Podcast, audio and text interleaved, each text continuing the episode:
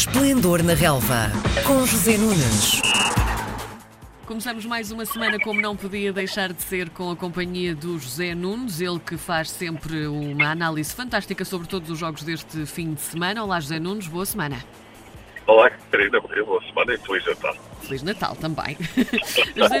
Vamos então começar por olhar para um jogo que já não acontecia há algum tempo. Estamos a falar do Sporting Farense. No sábado à noite, ainda que os Leões de Alvalade tenham ficado com os três pontos, tiveram de sofrer até à última para os conseguir. O que é que tornou este jogo contra o Farense tão difícil de resolver, José? Duas coisas a meu ver. Uma, eh, uma exibição pouco inspirada, até desluzida, do líder do campeonato. Desta vez o Sporting não jogou bem. Uh, e de facto isso acabou por se repercutir na, nas dificuldades extremas que teve para conquistar os três pontos. A outra é que o Farense também contribuiu para que isso acontecesse, fez um bom jogo em Alvalade e esteve quase, quase, quase a levar um pontos e a fazer com que o Sporting perdesse dois, uh, por inerência. Mas uh, enfim, uh, o Sporting, mesmo sem jogar bem, ganhou. Uh, a história dos títulos, as histórias dos títulos dos campeões estão repletas de jogos destes em que, sem jogar bem, ganham. Isso é fundamental, é crucial. Não há nenhum campeão uh, que consiga fazer apenas bons jogos e o que é importante é que quando jogam mal consigam ganhar e foi isso que mas em todo o caso, sem dúvida, foi a exibição inspirada da equipa de Rubén Amorim há muito tempo esta parte. Achas que também pode ser um sinal de que a equipa está a perder um bocadinho de gás ou isto é tudo cansaço? O que é que se passa aqui?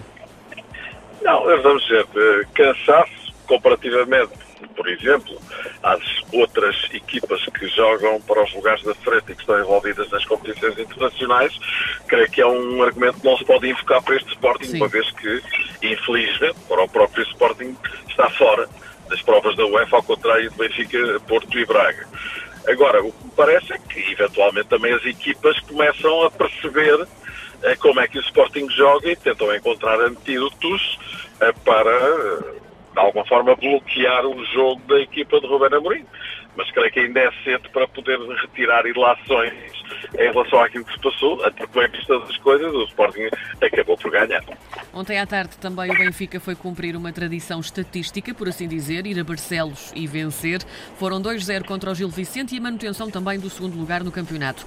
Achas que o Gil Vicente chegou a fazer frente ao Benfica ou foi uma noite calma uh, para as águias? Fácil, fácil. Olha, não, não foi, não foi, porque o Benfica, mais uma vez, mostrou que ainda está muito longe daquilo que pode e deve fazer. Em todo o caso, é uma vitória justa, porque foi a equipa que mais atacou, que mais oportunidades teve, o que não significa que o Gil Vicente também não as tenha tido. E ainda por cima, em eh, desvantagem numérica, o que é realmente bastante estranho e até pouco explicável.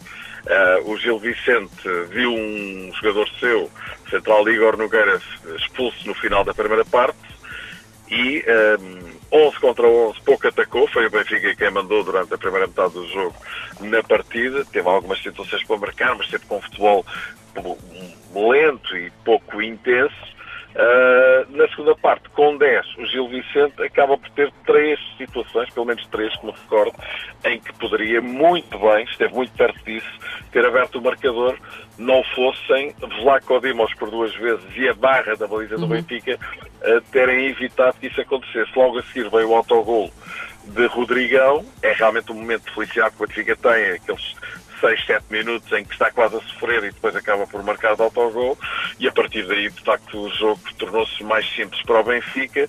Uh, Everton Cebolinha faz o 2-0 e a partir daí o jogo ficou sentenciado. Portanto, eu direi que não foi mais uma vez um grande jogo do Benfica, longe disso, mas a vitória acaba por ser justa e o que é facto é que o Benfica uh, mantém a pressão sobre o Sporting e a distância sobre o Porto. Vamos até ao norte. Também ontem à noite o Porto recebeu o Nacional no Estádio do Dragão e marcou logo os dois golos na primeira parte, logo assim. Sérgio Conceição dizia que este não era um jogo para poupanças, que era para ser encarado como uma final. Foi isso que se viu em campo, José Nunes? Uh, foi, foi. O Porto entrou muito forte, a pressionar muito. Uh, na primeira parte foi realmente uma equipa muito intensa, lá está. Uh, tem de facto um registro diferente do Benfica. O Benfica é uma equipa mais pausada, que não pressiona tanto. Uh, o que não quer dizer que não tenha outras coisas que o Porto eventualmente não terá ou terá em menor quantidade. Portanto, as equipas têm registros efetivamente diferentes.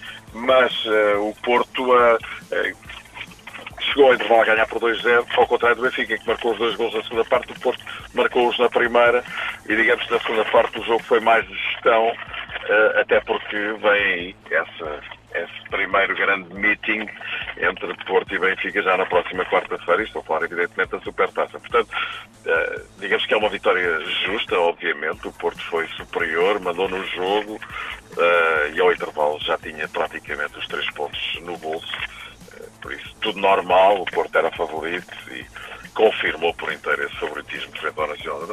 Ainda falando na Supertaça na quarta-feira, então, como bem dizias, alguma destas duas equipas parece em melhor momento do que a outra? Como é a tua análise?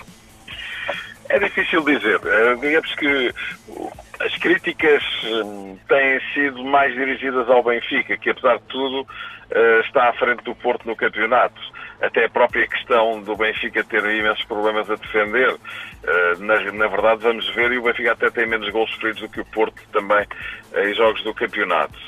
Eh, eu creio que a boa performance que o Porto fez na Liga dos Campeões de alguma forma também levou a que pronto, se considere que o Porto porventura estará mais, eh, não sei se mais preparado para, para, para esta supertaça, mas talvez, talvez que a pressão seja maior para o lado do Benfica pelas críticas que têm surgido em relação uh, ao facto de tardar uh, a tal promessa de Jorge Jesus de que o Benfica ia arrasar, que ia jogar o triplo e não se tem visto nada disso. Portanto, hum, digamos que é uma incógnita, evidentemente. São duas excelentes equipas, são duas grandes equipas em registros completamente diferentes. O Porto tem talvez algum ascendente mental pelo facto, na, na última época, ter ganho três jogos em três ao Benfica. Hum, mas, enfim, eu direi que é absolutamente impossível e insondável antecipar o que quer que seja em relação a este jogo, uh, e, mas penso que, que, que, esta partida vai ser um barómetro para se perceber exatamente qual é o ponto, qual é o estado em que estas duas equipas estão. É um jogo muito interessante desse ponto de vista, mesmo a fechar o ano, para além de toda a rivalidade sim, que existe sim. entre os clubes, às vezes até doentia, como sabemos. Sim. Mas, eh, para além de tudo isso, são duas equipas que, em registros diferentes, são efetivamente equipas muito boas, muito competitivas e por isso estou muito curioso para saber o que é que vai ser ali. Há uma coisa que é certa: não há empates, alguém vai perder, alguém vai ganhar, trata-se uma final, é o primeiro troféu da temporada e aí estão então Benfica e Porto para eh, mostrarem eh, o que valem na próxima quarta-feira. Ficamos à espera então do resultado. Obrigada, José Nunes. Bom Natal! Beijinhos, Feliz Natal! Um beijinho! Adeus, um beijinho. Às segundas-feiras, José Nunes comenta a jornada desportiva. Esplendor na Relva, às 10h30 da manhã, na RDP Internacional.